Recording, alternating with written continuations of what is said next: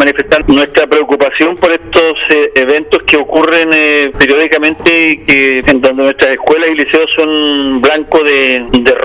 Hemos avanzado en medidas de seguridad, cámaras de seguridad, tenemos nocheros, es decir, hay preocupación nuestra por este tema, pero vamos a seguir trabajando en mayores condiciones de seguridad dentro de los colegios. Eh, esperamos que al haber detenidos podamos en que puedan castigarse a los culpables de este, de este tipo de actos que no solamente tienen que ver con robos, muchas veces tienen que ver con actos vandálicos que no solamente roban, sino que además destruyen los bienes de nuestras escuelas municipales.